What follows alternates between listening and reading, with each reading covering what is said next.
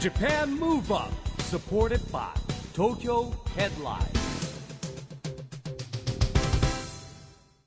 こんばんは、日本元気にプロデューサーの市木浩司です。ナビゲーターのちぐさです。ジャパンムーブアップ、この番組は日本を元気にしようという東京ムーブアッププロジェクトと連携して、ラジオでも日本を元気にしようというプログラムです。はい、またフリーペーパー東京ヘッドラインとも連動していろいろな角度から日本を盛り上げていきます。えー今回もここイオンモール岡山で行われた公開録音の模様をお届けしたいと思います。まあ、今日はクリスマスイブですから、はいえー世の中の女性たちにはちょっといいクリスマスプレゼントになるんじゃないかし僕ら。は男だからそうでもないですけどいね。やいはやいや、でも女性の方はこのゲストは今たまらないですよ。いいですよね今もはうい大人気の俳優の方も、はい、今回のゲストは俳優の青柳翔さんと映画監督の西郡義則さんですはい、来年公開のですね映画「たたら侍」の PR も兼ねて岡山に来てくれましたはい。それでは早速ですが、そんな公開録音の模様をお聞きください。こちらです。ジャパンムーブアップサポーテッドバイ東京ヘッドラインこの番組は東京ヘッドラインの提供でお送りします Japan Move Up えー、ここからはねちょっとゆっくりお話を伺ってまいりたいと思います改めまして今日のジャパンムーブアップは岡山県にあります4モール岡山での公開録音の模様をお送りしていますゲストは俳優の青柳翔さんです改めましてよろしくお願いします、はい、青柳翔です。よろしくお願いします。よろしくお願いします。あのー、青柳さん、岡山は初めて何回か来てる二三回目ですね。回は印い。象この映画の撮影でも岡山に来させてもらって。あーなるほどね、はいどうですか、印象は。岡そ山うといえですば本当やっぱあったかくて、気候が良くて、うん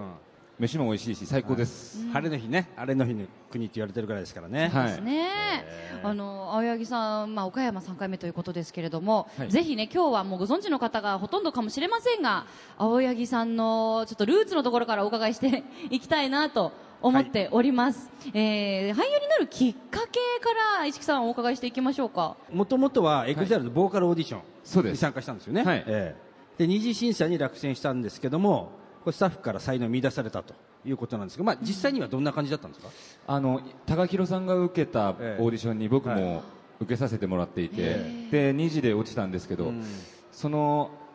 ライブが終わった後ぐらいにうちの会社の人かうんはらい直接電話がかかってきて、ええちょっとお茶しないはい。って言われたのがきっかけで、ーでそこで、あのー一緒にお茶をしてて俳優やってみる気ないかなって言われたのが一番最初のきっかけですねはあで、じゃあその誘いを受けて演技の道に入った。そうですねそこで EXPG 札幌校っていうのを立ち上げるから、そこでちょっと勉強してみないかって言われたのがきっかけでそれで1年ぐらい EXPG に通わせてもらっていて、札幌でですかはいへえでそこからもう東京に勝手に行っちゃおうってことになって、ー東京に、勝手に来ちゃったんですか はい、ネットで決めたマンションを見ずに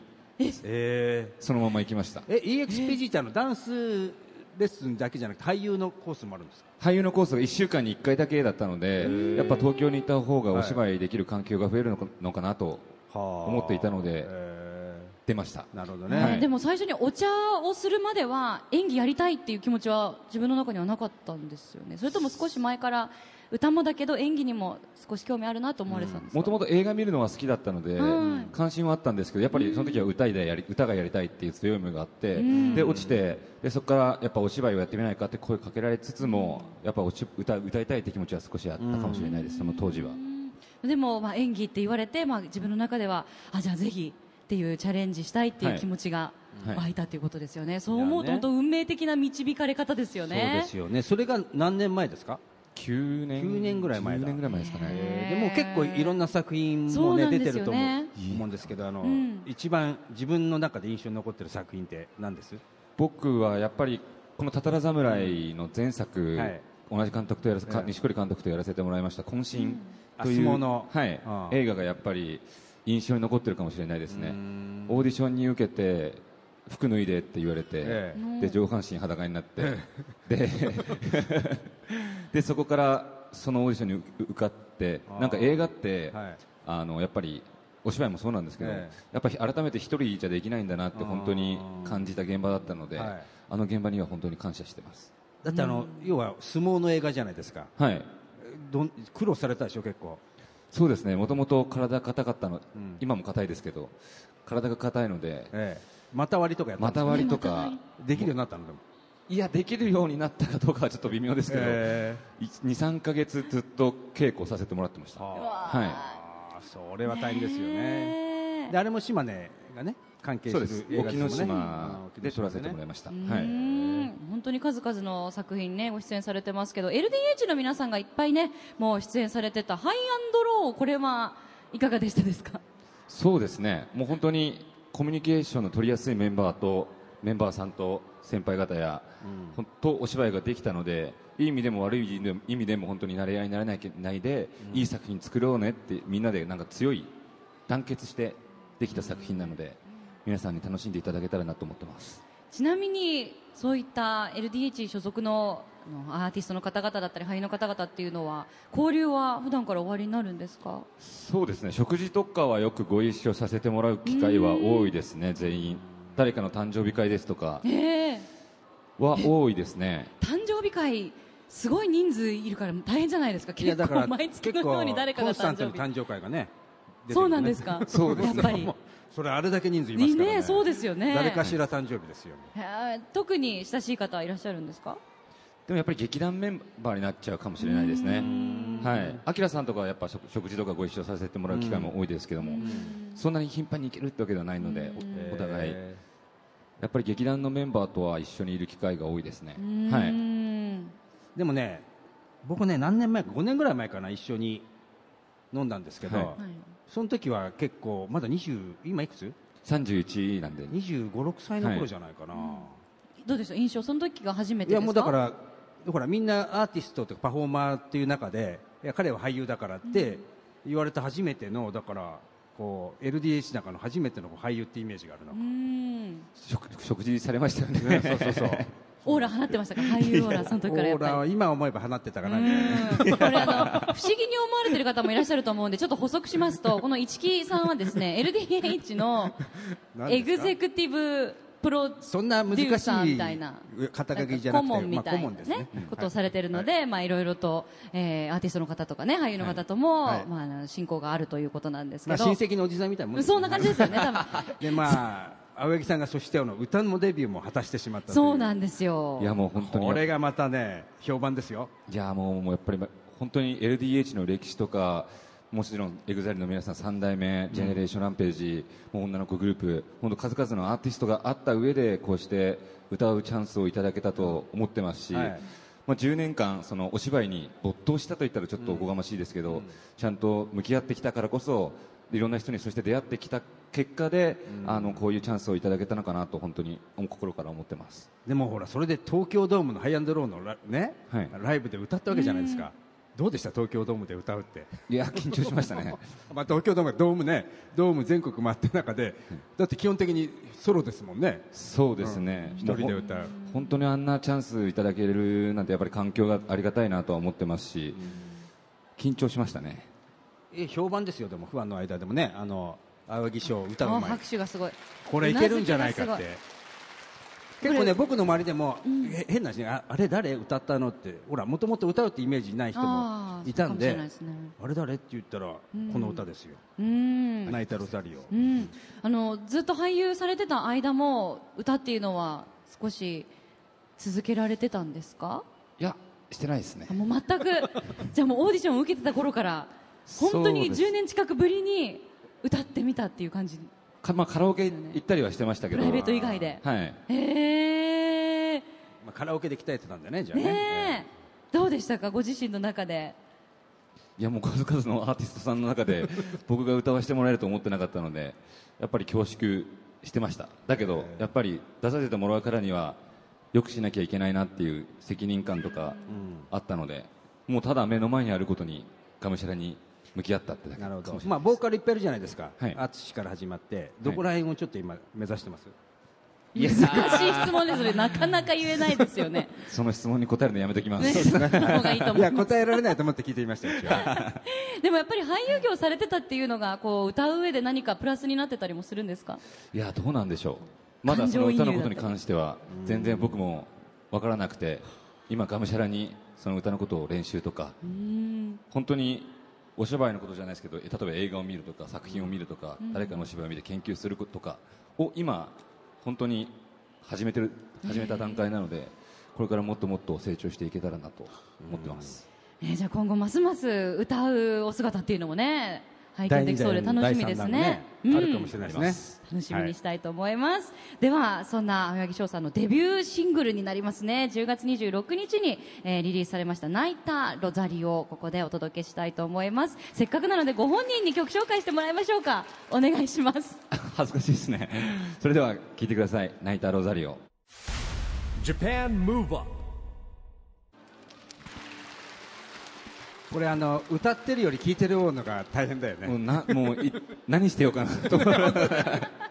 と思いますあの時間を長く感じるでしょそうです 自ね分で歌ってる時より、はいいやでももう会場の皆さんとねラジオの前の皆さんはうっとり聞き惚れてたと思いますよ私と市木さん2人で喋ってる時に爆睡してた赤ちゃんがもうお目目ばっちりですからね今起きてるもう起きてるニコニコ聞き惚れちゃってねいやー本当に素晴らしい歌声でしたけどミュージックビデオもかっこいいですよねあの映画でお世話になったあの久保監督という方に撮っていただいてもう本当にコミュニケーション取れてる中であの監督がこういうふうに撮ったらいいんじゃないかっていう提案をしてくださってもう本当にやっぱり周りの方に本当にいろんな方に手を差し伸べられてというか助けられてできた作品なのですごく思い入れが深いです。はうはいんあの今日はシャツ上の方のボタンまで閉じてらっしゃいますけど、ミュージックビデオでは結構あの結構お腹ぐらいまでねスリットっていうかね開いてる素敵なお衣装でそうなんですよね俺が普通に出してたらあ開か出さないみたいな 一個ずつ一個ずつボタン開いて 本当ですか開開いていくんです最初はもうちょっと閉じたんですね、それがどんどんなるほどありがとうございます じゃあまだご覧になってない方はぜひね、えーミュージックビデオの方もご覧くださいお送りしたのは青柳翔さんのデビューシングル「泣いたロザリオ」でした今回のジャパンムーブアップは岡山県4モール岡山での公開録音の模様をお届けしていますゲストは俳優の青柳翔さんです引き続きよろしくお願いしよまろしすくお願いしますさあね、今日青柳さん来てますけど、まあ、そこにあったように「たたら侍」はい主演映画のね、はいまあ、2017年ですよ、はいまあ、初夏に、ねはいあのー来年の公開されるっていうことだったんですけれども、うんまあ、簡単に言うとどんな映画だったんですかって、まあ、でもちょっと控えてて難しいんですけど実は説明がねそうですねこの映画、うんまあ、戦国時代の、はいえー奥出雲の村で伝統の継承を背負った青年がさまざ、まないろんな葛藤を経て真の武士へと成長していく物語と、はい僕はその伝統を引き継ぐたたら製鉄法という、えっと、刀を作る玉鋼というものがありまして、それを作る村の村毛の村毛っていう説明村がわか上って、んないですねまあ、師匠みたいなもんですよね、はい師匠がいてその一子相伝って言って一人にしかこう教えられない子供に伝えていくみたいなのの息子役を、息子役ですよ、はい、やらせてもらいましこれ玉鋼千年錆びないた、はいっ、ていうキャッチコピーすごいですよねすごいですね千年錆び錆びないのか なみたいなそう千なんで年す錆びないぐらいすご千年い錆びないものなんですってはいはいうんまあそんな、えー物語なんですけれども、ぜひですねここからは後半はね、えーまだ公開されてませんから皆さんどんな映画なのかうずうずしてると思います、えー詳しくお伺いしていきたいと思いますここでもう一人ゲストの方にご登場いただきましょう映画「たたら侍」で監督を務めた西郡義成さんですどうぞお足元お気をつけくださいじゃあこちらにお願いいたします監督もう見るからに顔がゆ豊かでですね幸せそうなねオーラですよねなんかもう本当にはいご利益がありそうな、よろしくお願いいたしまあすこんにちは。よろしくお願いします。西小です。はいどうぞおよろし越くしおく願だいしさますいえーここからは監督も交えて映画のお話をお伺いしていきたいと思いますが、はいえーまず、えー先ほども少しあの青柳さんからのお話に出てたんですが西郡監督と青柳さん一緒にお仕事されるのは、え2度目そでうですすよね、うんえー2013年の映画「渾身」以来、はいそうでとすいうことになりますが2度目の監督はどうでしたか 一緒にお仕事してみて青いや柳さんもう本当に前作の沖ノ島で3か月ぐらい一一緒緒ににいねて、はいで相撲の稽古にも見てくださったり、相撲のシーンもあったので、もう本当にそこから今回のたたたたら侍ができるまでの経緯というかありましたねそうですね。えー監督はやっぱりあれですかあ青柳さん起用したのはどんな理由でそうです出ね。会いはまだですね。えっ、と渾身のオーディションに来てくれた時はまだ映像の仕事はほとんどやってなかったそんうじでゃなすいねかな。はいやってなかったでですすから全くの新人なんです。ででも入ってきた瞬間、今から思えばですね、ええ目の奥がやっぱりすごく良かったので目の奥、ちょっと今もね目は本当にいいと思ってるんですけど、えーあこれはいけるって思ったので、もうその全くキャリアはまだなかったんですけど、即決しました。えーはいああすいません拍手がさすが監督という拍いや手いですやね、あの本当全に員そういう意味でのねはこうやってどんどんどんどん、あの皆さんからあの人気が出てるのははい嬉しい限りです。はい。でまあ、その渾身があって、まあ、今回のね、たたら侍があったわけですけど、まあ、はそいの間に、たたら侍をやろうと思った時に、やっぱりもう監督の中のイメージにはあったわけですかえっとですね逆なんですよ。一緒にモントリオール映画祭にはい行ったよね行。きましたねそれでものすごく評価してくれたんですよ、あの今回のたたら侍の受賞にも多分つながってるんじゃないかと思いますけど、すごく外国の方からもすごく評価というかかっこいいって言われてですね、あのあバンコク共通だなと思ってもう一回来てくれよって言われたので、はいえまあ楽屋でもう一回来るなら青柳君は次は時代劇だなって言って、それをヒロさんと実行に移したっていう。どうでしょうかね、時代劇の青柳賞っていうのはね。あーどうですか、どうですかねえもうぴったりですよねそうお話にもありましたけどたたら侍モントリオール世界映画祭で最優秀芸術賞をはい受賞ということで、もう世界がすでに認めた作品ということであ本当りがとにうご公ざいま開すがね、はい楽しみです、えー先ほどもちょっとざっくりとどんな物語かっていうお話は、えーさせていただいたんですけど改めて監督、まずこうたたら、はいたたらたたら、ねまあ、聞いたことがあったタタラバっていう、ねワードがもう知ってるって方がいらっしゃるあるとの、思うもんでののすけけど姫ではい出てきたのイもメージたたらばそなうんでですすよねはいはいそういえばわかりますかね。確かにもののけ姫あう出なずいてるきまし方たたねくさんいますはあれです。まさにあ れですねすごいざっ くりと。ざっくりですね。ざっくり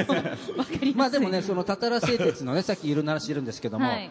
い出雲っぽく、出雲のばっか注目されるんですけど、実はね、岡山がすごく、あの、関係あ実るはっていう今回出雲って言っちゃうんですけど、実は中国地方のお話なんですう。ん、全体のお話中国地方に中世の時代から、まあ戦国時代ぐらいからは、え実はこの中国地方が一番たたらを作るのに一番いい環境があった、まあ、中国っていうのはな中津国ですから、センターカントリーで国の中心だったんですよ、はいだからそこに一気に集まってきてほとんど9割以上はここで刀の鉄も作られて刀も作られてた、だから備前は刀えの、まあね、備前焼きとありますからね。はい、備前は刀の有名な刀匠がたくさんいたので、えそれであの中国地方の物語だと思ってもらった方 がそうなんですよ。だから皆さん、岡山にもゆかりがある映画だということですね。ねぜひちょっと説明がね、監督も難しいんですけども、それは難しいですね映画を見てもらってといそうですことね。ですからあの新見たたらっていうのがありまして、はい民間でもたたらを作ってるのは実は岡山だけなんです。へえへえでしょ。へえですねはい。で今回もねロケも一緒に青柳君と二人ではい中世夢ヶ原でたくさんのエキストラの皆さんで岡山の人たちと一緒に作ったよね。そうですね。ありがとうございました本当に。先ほどねあの公開録音の前に皆さんには会場の皆さんには映画「たたら侍」のメイキング映像というのをねご覧いただいてたんですけど、はいあの本当にまあ壮大な映像があったりえーいろんなシーンがあったと思うんですけど中でもなんかこう印象的だった現場というかシーンとか大変これ大変だったなみたいな部分ってありましたかネタバラシしますか。いやネタバレ若干しない程度にちょっでまあ若干ね、とちょこっとだけちょっとだけえっ、と何トンもの雨のシーンがありまして。おおえーっと地面に這いつくばってたんですが、ん僕がカットをかけるのが遅かったのでえ、溺れそうになったっていう、でもす雨の量がすごくてあもうほんこんな雨あるみたいなぐらいの本当に 雨の量ででもかっこよかったんですけど、はいその映像は、ーえでもやっぱりその何月ぐらいでしたっけ11月 10, 月の終わり頃、 10月の終わり頃の山の中だったんで寒い寒い夜中えあ夜中ね暗い中でもねはい、夜中ですよね、えはい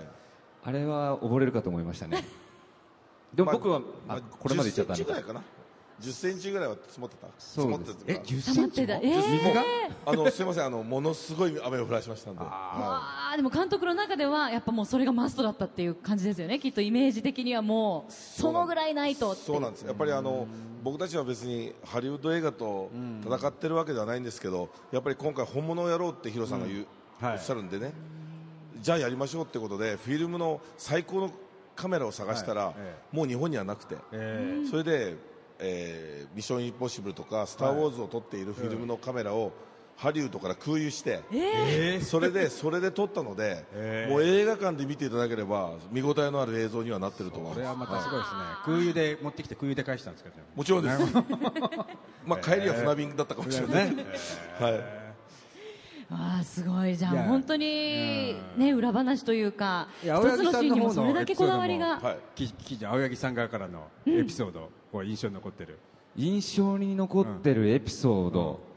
そうです雨もやっぱそうなんですけども、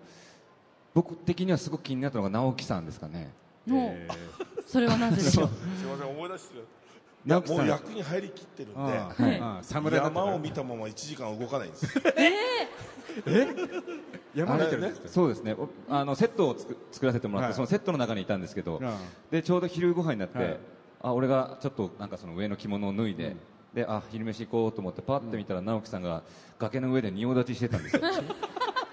であ直樹さん役作りだなと思って、ええその森見ることで結は構気持ちをはい落ち着かせたり、ええその時に僕もたまにやったりするので、 1時間はい、それで飯帰多分あれ1時間だよね飯から帰ってきたら、はい直樹さんまた同じ格好でおなずっと同じ格好でこうやってやってるんですよいやものすごく真面目ですあまあ、もちろんあええ青柳君も真面目なんですけど、えいややっぱりちょっとエグザイルトライブのイメージ派手な感じですけどん一人一人ものすごくストイックなんでやっぱ人気が出るの分かりましたね、なる僕ほどはねね。まあ確かにあの直樹さんはねちょっと侍入っちゃってますよね 今ねああ直樹侍って呼直んでま樹した侍僕らねああ確かにでもすごくその取り組む姿勢が素敵でしたえフォローになってますいや本当に心から思ってます よ思ってます思ってますえなるほどね、本当に、えーいろんな見どころが満載ですので皆さん公開楽しみにしていただきたいと思います、えーぜひですね改めて映画の見どころを一言ずつお二人からいただければと思います一言じゃ難しいと思うので難しいんですよ奥が深い映画23言からまねでこれ OK ということでじゃあ青柳さんからおいや願いしますずっと市木さんとも話してたんですけど、あの難しい映画ではないです、エンターテインメントで楽しんでもらえるんですが、青柳翔がずーっと出てます、今日いらしてる皆さんにはそれをが一番の見どころじゃないでしょうかね、はいうんもう頭からお尻まで青柳翔です、はいもう主役ですからね、はい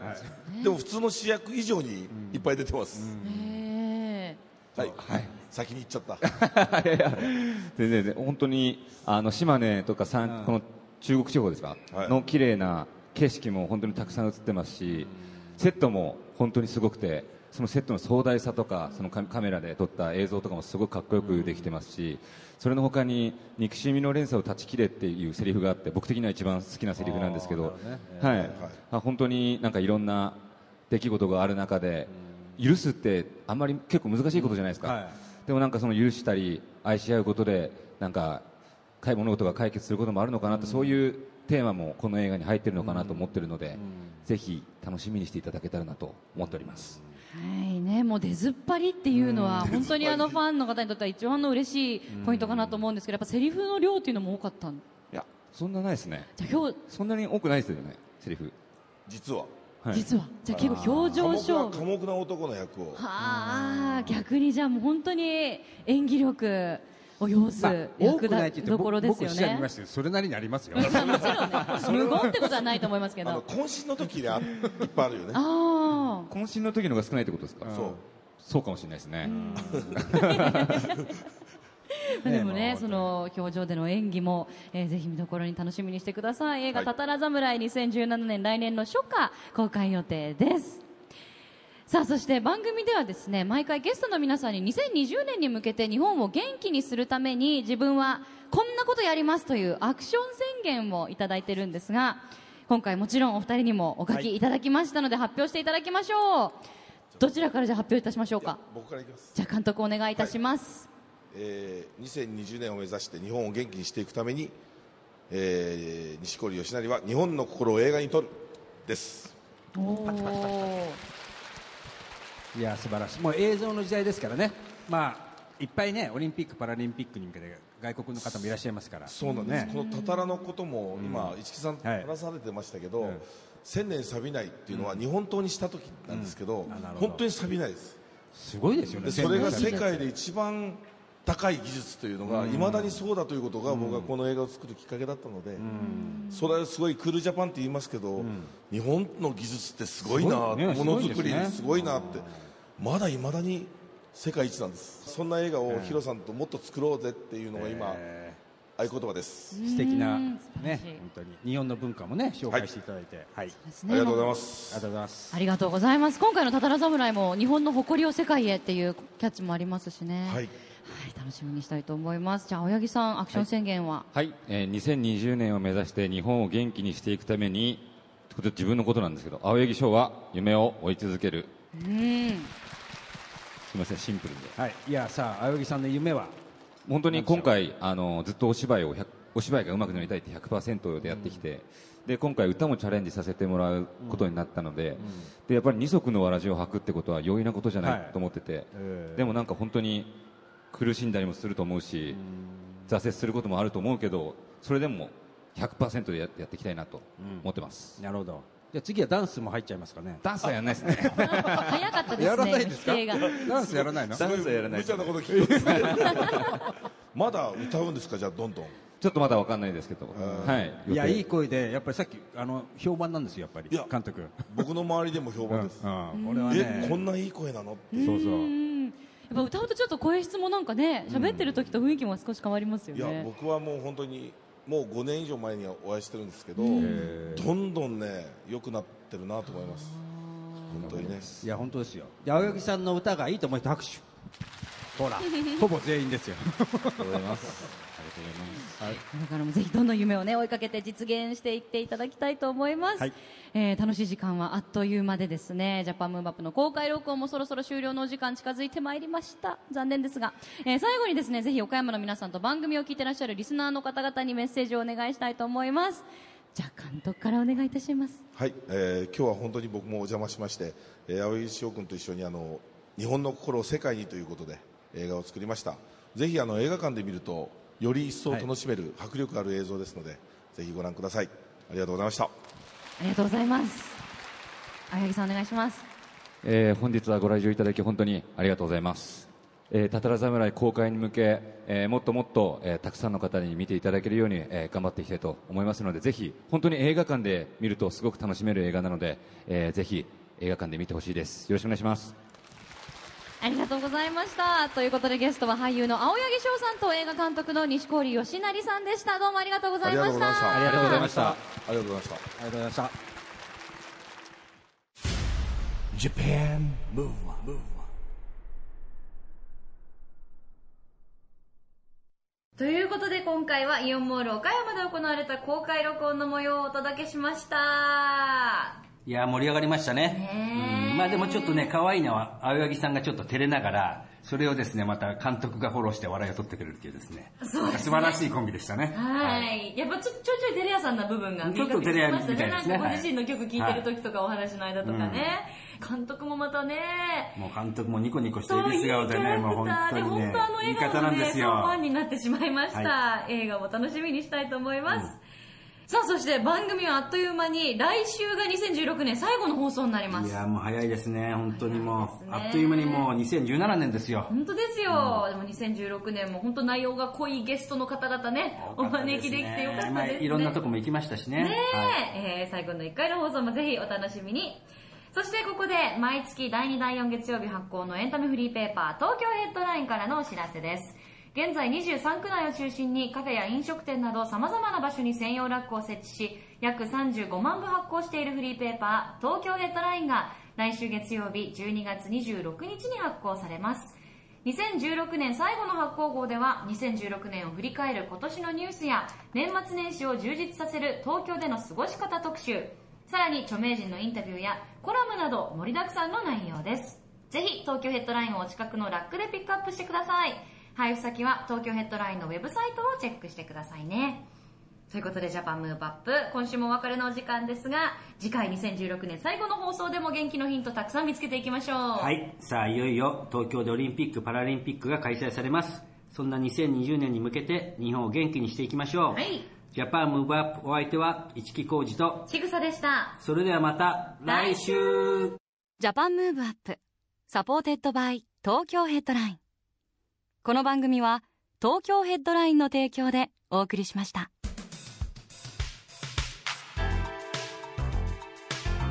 Japan Move Up